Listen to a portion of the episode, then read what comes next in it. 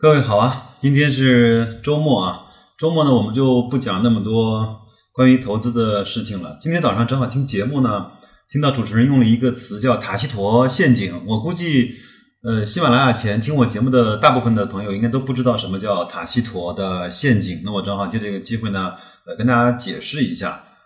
呃，塔西佗陷阱呢是得名于古罗马的一个历史学家，他就叫塔西佗。但是呢，真正这这个话是不是塔西佗讲的，这个已经无从考证了。但是是什么意思呢？他说，一旦皇帝成了人们憎恨的对象，他做的好事和坏事就同样会引起人们对他的厌恶。那之后呢，被中国的一些学者呢引申为一种社会现象，就是指当政府的部门呢或某一组织啊失去了公信力的时候，他无论做什么事情、说什么话，真的还是假的，好事还是坏事，都会被认为是说假话、做坏事。这个词呢，呃，其实我们的总书记啊，就是我们的习近平主席呢，其实在呃有一次在河南兰考考察的时候，他请曾经对当地的官员提过，嗯，他是说。不要去陷入这个塔西佗的陷阱。政府的公信力的塑造，很多时候是靠基层干部实现的。基层呢是执政的根基，政令的贯彻等等等等，都是要通过他们来体现的。所以，我们的我们的执政官，我们的领导层，他其实也非常明白，不能够轻易的去陷入让公众对政府公众力的缺失。为什么提这个词呢？因为我们都知道，本周啊，市场应该是大跌的，包括今天呃，就是贸易战又开始真正的看起来啊，真正的打起来了。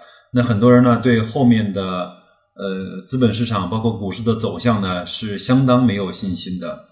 呃，那两个重量级的人物呢，也都第一时间纷纷出来站台。为中国的资本市场所去呃也摇旗呐喊，希望能够镇定我们的情绪，包括也为人民币的汇率也也去呃摇旗呐喊。那那是谁呢？就是央行的易纲行长和银保监会的郭树清，他们两个应该是在国内在经济方面、在金融方面、在稳定货币方面，应该是最有权威的人了吧？他们两个讲的话，如果。都没有用，都没有都没有意义，或者都没有人相信的话，那整个确实是公信力是有点缺失的。但是呢，他们讲完了之后，市场还是该怎么跌怎么跌，该怎么呃创新低就创新低，呃两千八破完就破两千七，呃二六三八的点不知道什么时候能够破掉，这个我也很难讲。所以说我主持人说塔西佗陷阱呢，我觉得还是相对比较贴切的。但是我想，我们自己至少在喜马拉雅前听我的节目的这些朋友们，应该知道，现在我们不应该去用更多的情绪来左右自己，我们应该更加清楚的去看清楚自己手中的那些标的，手中的公司是不是够优质。我前面其实看到了一份图，现在有很多的指数呢，已经非常非常的呃有含金量了。那我呢，待会儿就。呃，给大家稍微的念两个，嗯，大家应该就知道现在是一个什么样的情况了啊。念几个我们最熟悉的吧，一个就是七月六号收盘之后的上证五零指数，点位呢是二千四百零二点，市盈率就是上证五零的总体市盈率是在百就是九点五七倍。那合理的市盈率呢？它是在七倍和二十三倍之间去做徘徊，可能大熊市到七倍、八倍，呃，大牛市的时候疯疯狂的时候在二十到二十三倍。那所以现在应该是它在它合理震荡区间的一个较低的位位置。好，那它的市净率呢是只有一点零九倍，所以就是说上证整体上证五零的市净率是接近接近一的，就是接近净资产的价格的。那它的 ROE 呢是是百分之十一点四二，整体的股息率是两点五七。那这个是上证五零的呃情况。再来看一看中证红利，中证红利的指数的是在四千零一十四点，市盈率是在十一点二六倍。那它合理的市盈率呢也是在七点五倍到二十二倍之间。那现在也是在一个呃平均值的下面。呃，它的。市净率呢？它的 P/E 呢，就是在一倍，就是说中证红利这个指数整体这些公司的市净率是在一倍。那如果再往下跌的话，就会跌到了破净的位置。ROE 呢是在十一点三，股息率是在三点四五，呃，其实这两只指数已经非常的有诱惑和吸引力了。还有呢，呃，沪深三百指数也是一样的，市盈率也只有十一点六倍，它的正常的波动值呢是在八倍到二十九倍。呃，它的它的呃 ROE 呢是市净率呢是在一点三八倍，ROE 呢是在十一点八五，股息率对应的是百分之一点九。为什么说这么多指数也比较枯燥？我只是想告诉大家，现在这一些。特别是我觉得像中证红利啊，包括像上证五零和沪深三百，应该代表着我们中国的几千家上市公司里面最优质的这些标的，他们的整体的估值已经到了呃历史的估值的下沿。那所以说这个时候我们就没有太多的太多的就是必要去担心了，我们也不用太去怀疑政府的。呃，初衷也不用太去怀疑管理层是是要去干什么，我们只要看我们这些上市公司它是好的呃经营好的质地就可以了。另外呢，我觉得我们既然在中国做投资，我们既然是中国的一个普通的国民，那做投资我前面也讲过，它有一个最先决的条件就是你要是一个乐观者，你得信一些东西，你不能什么都不信。呃，你你可以不信嗯某一个宗教，你也可以不信某一个道理，但是你内心里面总归要有一个东西是信的，对吗？那我觉得在二零一八年，今年是改革开放的二四十周年的时间，我们应该信我们的国家，我们的国力会慢慢的强大，我们的人民会慢慢的过上比以前更好的日子，我们的政府无论有这样那样的问题，他一一一就他还是在。呃，带领老百姓，带领这个这个国家是走向繁荣昌盛的。如果你没有这些信念的话，那你最好把所有的资产都卖掉，换成钱或者换成黄金放在你家里，千万不要存在银行，这样应该才是这种人的最好的投资方式。那我们不要去让自己就陷入塔西佗的陷阱。好，这是第一个我想跟大家想分享和聊的话题。第二个呢，我其实。到七月份开始，我就想跟大家分享一个这样的呃名词，我估计很多人知道，叫斯托克戴尔悖论啊。呃，这个呢是我当年看一本书，叫呃就是吉姆·柯林斯写的《从优秀到卓越》这本书。这本书也对我，包括对我们公司有非常大的影响。它就是筛选出了能够持续五十年排在世界五百强的一些企业，然后研究他们，看看他们为什么会如此的优秀这么长的时间。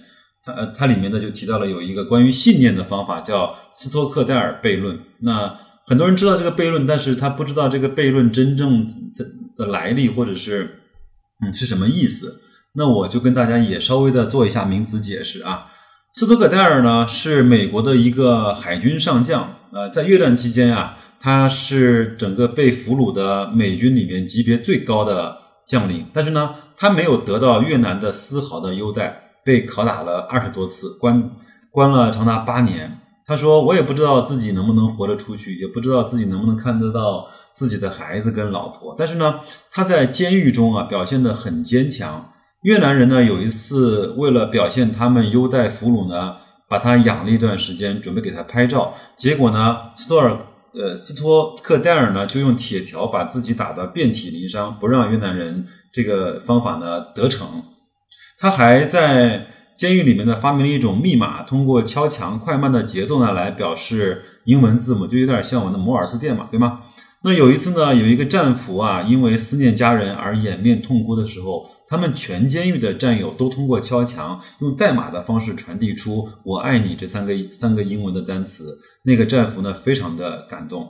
这些它只是一个背景的介绍，我更想说的是，当他被关押了八年放出来了之后，那吉姆·柯林斯就是这本《优秀从从优秀到卓越》的那个作者去采访他的时候，他说：“你是怎么熬过来的？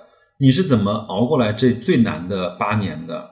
呃，斯托斯托葛戴尔说：“因为我有一个信念，相信我自己呢一定能够走出来。”一定能够见到我的妻子和孩子，这个信念呢一直支撑着我，使我生存了下来。那吉姆·柯林斯呢又问：“那你的同伴最快死去的又是哪些人呢？”他说：“有两种人，第一种是太乐观的人，总想着明天、这一周、下个月就会有人把他给救出去。这种人呢。”他一旦撑过了一段时间之后，就会陷入到一个很大的的绝望。还有第二种人，他是那种悲观的人，他认为自己可能永远也出不去了。那在这个里面也就失去了生机和活力，很快也就也就因为整个情绪的低落跟呃所有的原因就会死去。他说，就像我这样的人，应该是能够存活的最长的时间的。呃，他有一句话非常非常的呃有名，那我慢慢的跟大家去念一下。他说，我们要去对长远有一个很强的信念。相信自己一定能够活着出去，但是呢，又要去面对现在当下现实的非常残酷的环境。只有你能够具备这两个同时看起来有点相悖的信念，有可能你才能够在战俘应活下去。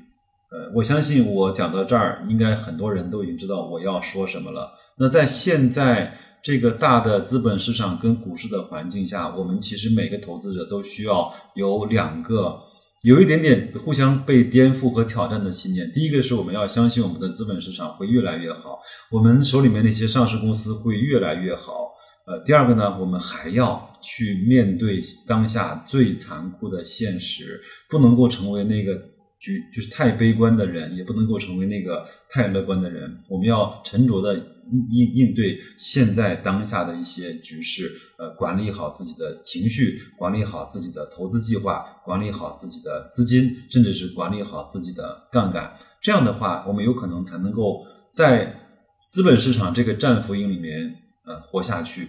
嗯，我我我相信一定用不了八年，我们一定会迎来在我们这个资本市场，呃，春暖花开，我们一定能够见到我们所去坚守的那份。财富坚坚守的那份信念，它所带来的价值。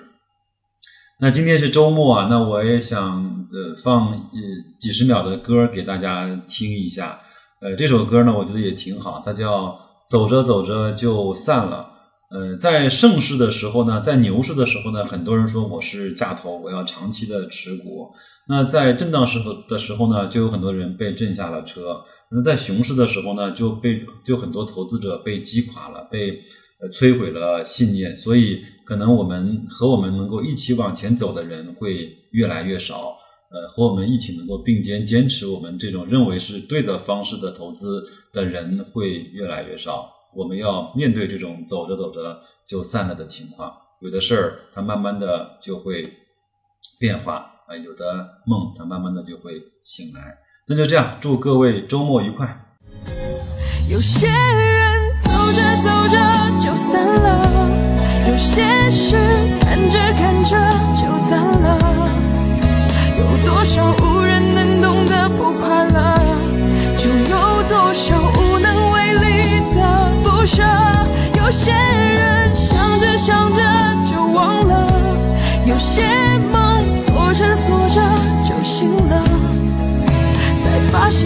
前世